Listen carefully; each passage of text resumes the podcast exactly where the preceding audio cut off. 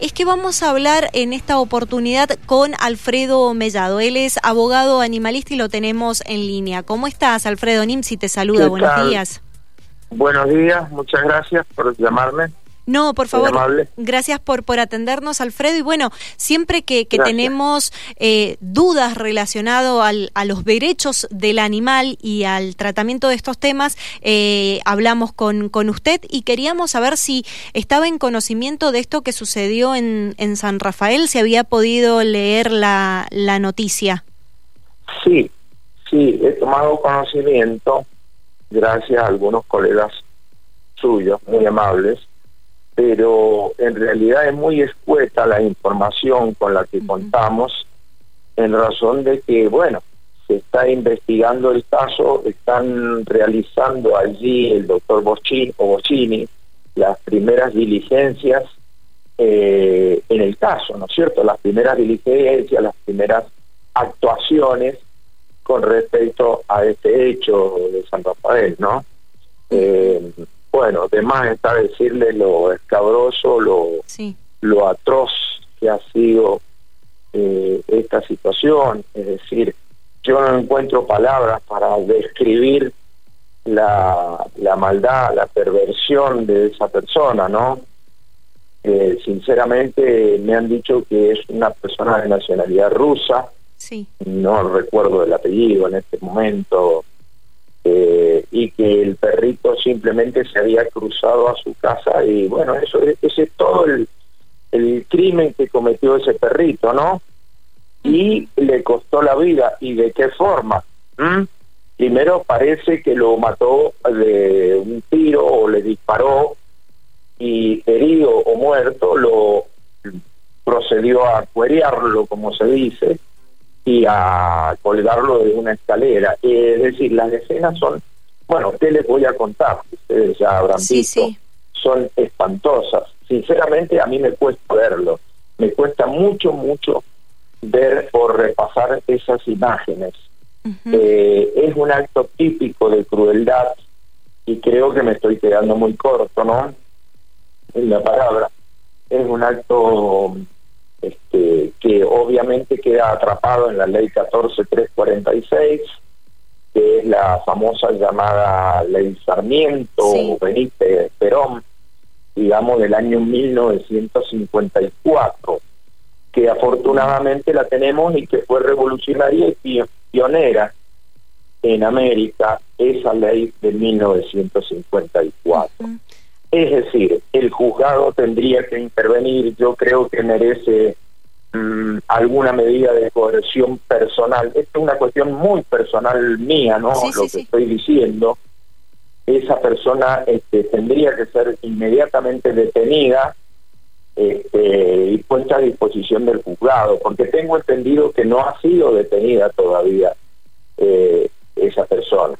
¿Mm?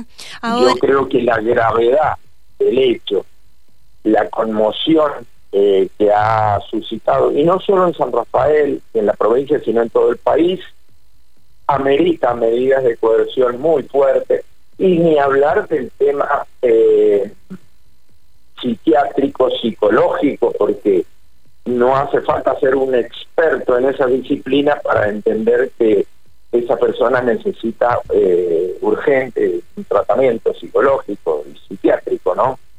Claro, claro. Ahora, por ejemplo, esta, esta ley, como mencionaba recién, denominada Ley Sarmiento, justamente, por más de que sea pionera, ¿no se debería en algún punto también empezar a, a modificar porque las penas siguen siendo escarcelables o no?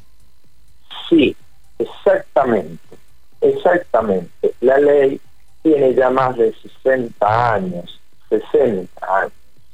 Y eh, fue producto de una lucha muy grande desde el año 47 hasta el 54, hasta que se pudo imponer el diputado Benítez, aquel, aquel entonces, la pudo imponer y pudo eh, incluir una palabra que muchos no se dieron cuenta, pero que traería trascendencia fundamental en todo lo que estamos viviendo y pasando, porque la ley habla una palabra ahí guardadita que dice víctima, el que si es víctima de actos de crueldad. al, decir víctima, colisiona con toda la estructura jurídica argentina y, gran parte mundial que considera a los animales como cosas, como materia. Entonces, al decir víctima, ya salta de esa cualidad y pasa a ser un ser lo que es, ¿no? Lo que hoy ya nadie discute, un ser sintiente. Por eso decimos que fue revolucionario. Claro. En cuanto a la pena, usted tiene toda la razón del mundo. Es muy exigua, debiera ser mucho más elevada. Hay muchos proyectos en el Congreso de la Nación, porque esto es esto es atributo del Congreso de la Nación, no de las provincias ni municipalidades. Es del Congreso. Y bueno, hay muchos proyectos y todos los fincan en el tema de la pena, pero no solo la pena, sino en el tema de muchas figuras, las figuras culposas, el abandono, la zoofilia, en ese momento no, pues, no fueron contempladas ni atrapadas por la legislación del 54. Pero no obstante eso, igual caen en los actos de crueldad, igual caen en, los actos de sufrimiento innecesario de que hablaba Benítez en la ley. Así que bueno, este, le repito, nosotros la defendemos a muerte porque aunque usted no lo crea, aunque usted no lo crea, hay gente y hay legisladores y hay algunas posturas que quieren regresar a la privatización de la cuestión delictiva porque esto es un delito penal hecho y derecho, ¿no? Sin embargo, hay gente que quiere volver al Código Civil, que dicho sea de paso, no ha hecho absolutamente nada por cambiar la cuestión de los animales, por darles el estatus jurídico que merecen, es decir, el ser sintiente y sujeto de derecho, como está diciendo la municipalidad, como dijo ahora con, con la Puma esta Limón, ¿no? Lola. En fin, con todo lo que estamos viviendo, no lo estamos viviendo por la ley, lo estamos viviendo por la jurisprudencia, es decir, por algunos jueces muy valientes, como Liberatori, en, en, el caso Sandra en Buenos Aires, como la doctora Mauricio acá con Cecilia en Mendoza.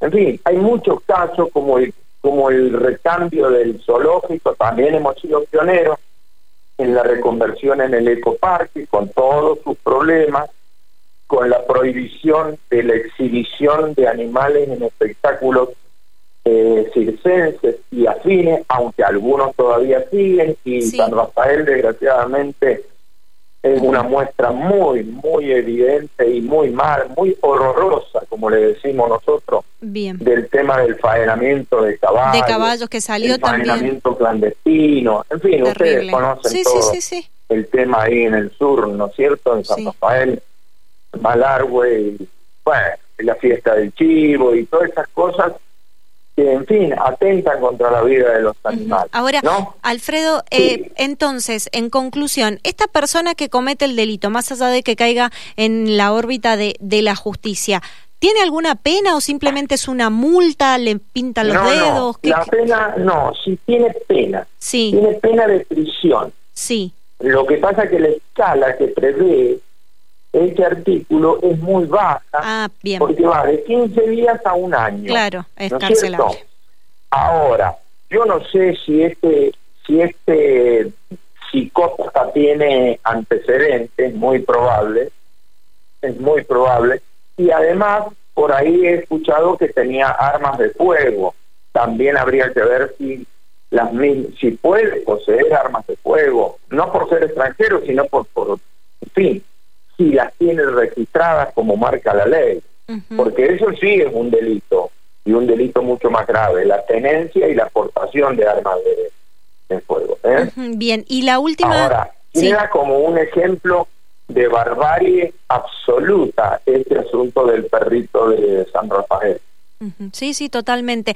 Ahora la, la última pregunta que le, que le hago tiene que ver con la otra parte. Cuando Ah, por ejemplo, en el caso de, de, Rivadavia, esta, esta jauría que atacó a esta mujer que terminó falleciendo, los dueños de, de los animales, ¿qué responsabilidad tienen a la hora justamente de decir, bueno, voy a tener una mascota, pero tengo que tener recaudos, la tengo que cuidar de esta forma, criar de esta forma, mantener en este lugar, porque sobre todo estos casos que estamos viendo se dan en lugares donde hay fincas.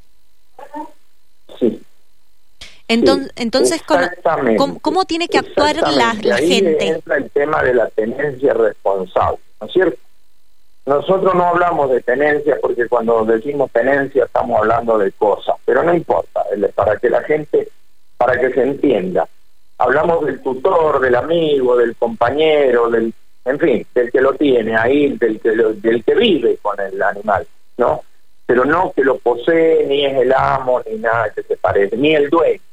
Bueno, pero en este caso que usted marca, sí, es responsable la persona esta, el dueño, como se llame, es responsable desde el punto de vista civil, es decir, desde el punto de vista de los daños y perjuicios que ha ocasionado ese animal. ¿Hay algún fallo que por allí se extendió y dijo no? También es culposo, también hay homicidio culposo porque por culpa de él pasó lo que pasó, es decir, homicidio culposo por negligencia, imprudencia.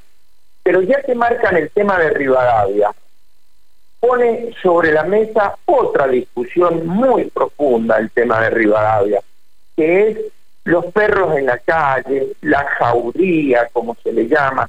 No sabemos si es una jauría, si eran dos, si eran seis.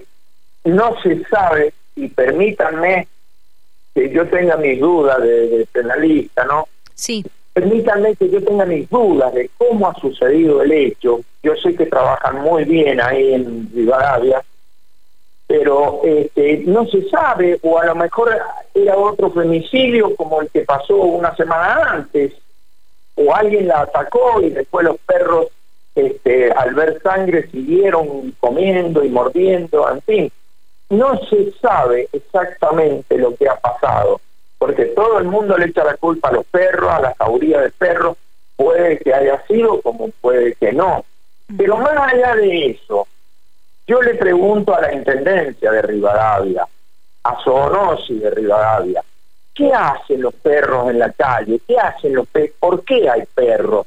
¿Por qué hay esta superpoblación infernal, exponencial de, de, todo lo que es la, la, la, fauna urbana, canina y felina.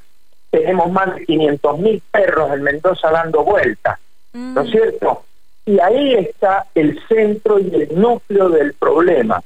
No se esteriliza, como dice la ley 7603, que eh, explica la ley, también somos pioneros en Mendoza, también somos pioneros, le, eh, declara a la provincia no eutanásica y sin embargo tenemos más perros que personas si nos descuidamos. ¿Mm? Sí. Entonces, eh, cada perro en su ciclo vital, cada perro en su ciclo vital nos deja 5.400 perritos, cachorros, que ya sabemos que van a la calle, e ir a la calle es ir a la muerte, es ir a los accidentes, a las enfermedades, es decir, el Estado no invierte, cree que es un gasto. Las municipalidades son responsables de esto que, también ha sucedido. Así como la otra vez condenaron a la policía, a la, a la provincia, por lo que hizo esa empleada de, del 911, ¿no es cierto? También habría que, que, que decir si no tiene responsabilidad quien deja que exista esta proliferación exponencial de animales muertos de hambre. ¿Mm? Claro. Más allá, más allá de la concurrencia de la culpa de la ciudadanía que existe y es muy grande porque no cuidamos, porque no no no es decir, no respetamos el código contravencional de Mendoza, que es muy sabio, cómo se debe tener al animal, cómo se debe cuidar, cómo se debe proteger a las personas. Bien.